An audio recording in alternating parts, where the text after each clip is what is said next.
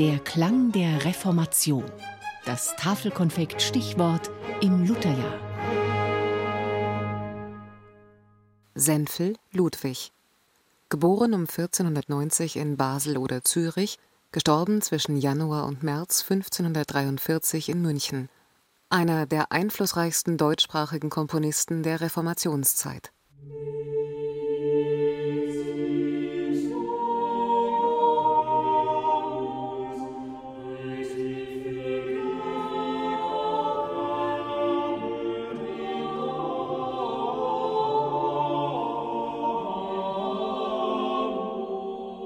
(1530) Von der Feste Coburg aus verfolgt der geächtete Martin Luther den Reichstag zu Augsburg.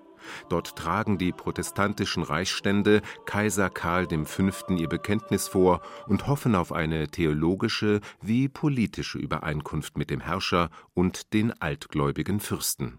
Ludwig Senfl, der als Komponist von beiden Konfessionen höchst geschätzt ist, versucht diese Stellung zu nutzen als Friedensmahnung an die Gegner präsentiert er die Motette Ecce Quam Bonum.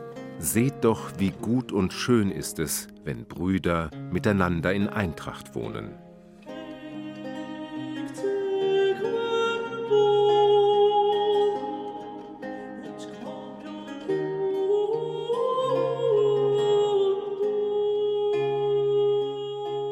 Alter von sechs Jahren kam Ludwig Senfl als Chorknabe an den Wiener Hof Kaiser Maximilians I.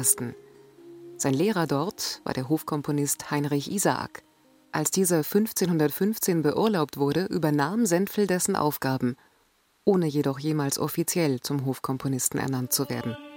Nach dem Tod Kaiser Maximilians wurde die Kapelle 1520 aufgelöst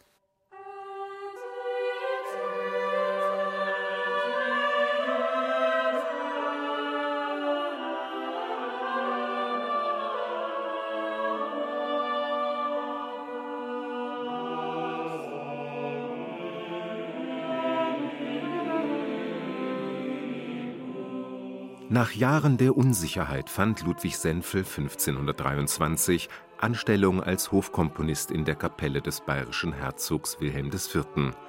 Dort baute er ein repräsentatives Repertoire für den katholischen Gottesdienst auf. Davon zeugen bis heute die Chorbücher jener Zeit in der Bayerischen Staatsbibliothek in München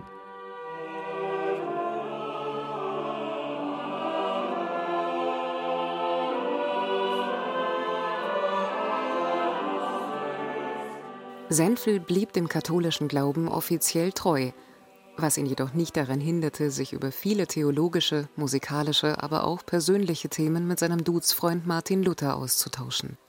Dass dies für ihn ein Risiko gewesen sein könnte, deutete Luther in einem Brief an, den er 1530 von der Feste Coburg an Senfl in München richtete die Liebe zur Musik hat mir auch Hoffnung gemacht, dass mein Brief dir keine Gefahr bringen wird. Lobe ich doch deine Herzöge von Bayern gar sehr, auch wenn sie mir nicht im mindesten geneigt sind, und achte sie vor anderen hoch, weil sie die Musik so fördern und pflegen.